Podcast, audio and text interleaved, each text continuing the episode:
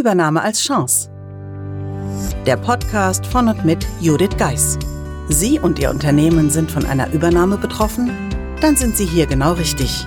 Judith Geis, die Expertin für US-amerikanische Übernahmen im deutschsprachigen Raum, teilt mit Ihnen wertvolle Tipps und Tricks und zeigt Ihnen, wie Sie diese Veränderung für sich und Ihr Unternehmen nutzen können. Ganz nach dem Motto Take the Chance. Hallo und herzlich willkommen zur heutigen Folge des Übernahme als Chance Podcasts. Und heute soll es darum gehen, was der Elefant mit einer amerikanischen Übernahme zu tun hat. Aber zunächst möchte ich über zwei andere Redewendungen sprechen.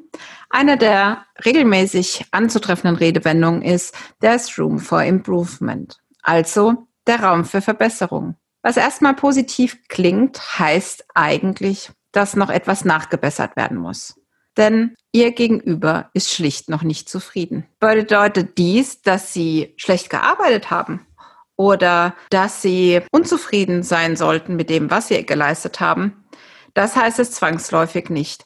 Denn ich weiß, dass gerade nach einer Übernahme so viele Dinge auf sie einstürzen und sie natürlich auch in diesem Zusammenhang noch nicht so erfahren sind mit den Aufgaben, die von amerikanischen Kollegen an sie herangetragen werden. Und bevor sie dann zu zerknirscht sind, versuchen sie es vielleicht doch so zu nehmen, wie sie es zunächst hören. Denn Room for Improvement bedeutet, dass man auch daran glaubt, dass sie Veränderungen, Verbesserungen bewerkstelligen können.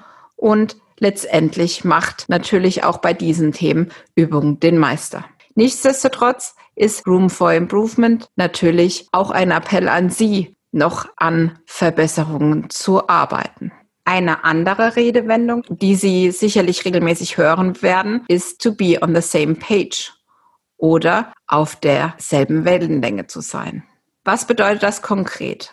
Es ist wichtig, dass man einen gemeinsamen Konsens entwickelt nach einer amerikanischen Übernahme und somit mit den amerikanischen Kollegen auf einer Wellenlänge ist. Denn Beziehungsaufbau mit ihren neuen Kollegen sollte eine ihrer Hauptprioritäten nach einer Übernahme sein. Denn damit als Basis und einen guten Beziehungsaufbau, der sie dann natürlich auch in der Zeit nach der Übernahme weiter begleitet, ist wie ein Fundament für ein Haus. Unumgänglich und absolut wichtig.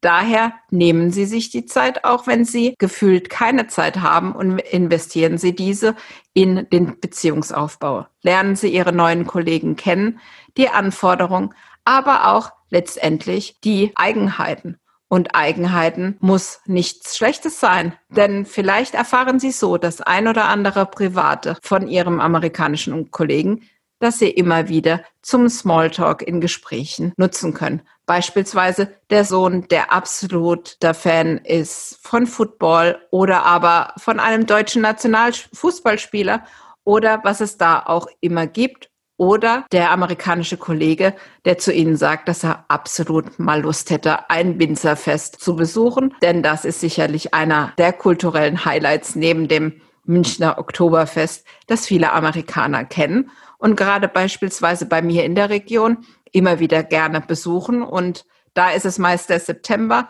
oder aber auch ein Weinfest im Sommer, dass man dann gerne auch mal nach Feierabend mit den amerikanischen Kollegen besuchen kann und denen damit eine Riesenfreude machen kann.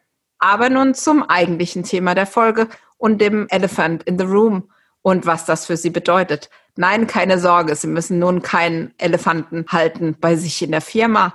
Aber der ein oder andere Elefant ist manchmal im Raum, den Sie so noch gar nicht kennen. Und zwar handelt es sich dabei um einen Konflikt, der im Raum steht, der aber unausgesprochen bleibt.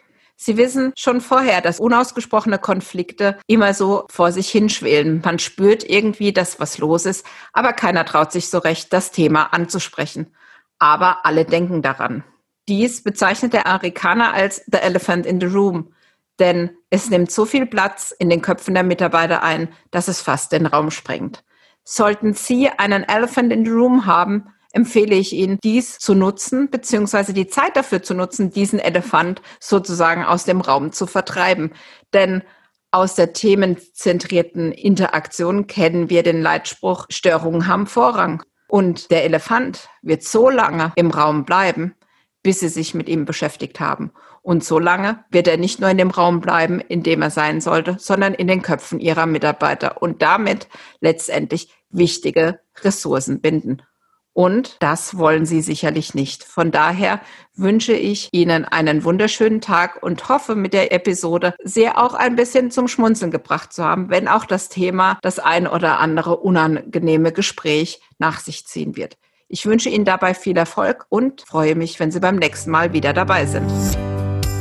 Übrigens, wenn Sie regelmäßig mit Amerikanern zusammenarbeiten und öfter mal in E-Mails oder bei Besprechungen nur Bahnhof verstehen, dann laden Sie sich unbedingt gratis die Liste mit 150 amerikanischen Vokabeln, Abkürzungen und Redewendungen herunter. Den Link dazu finden Sie in den Show Notes.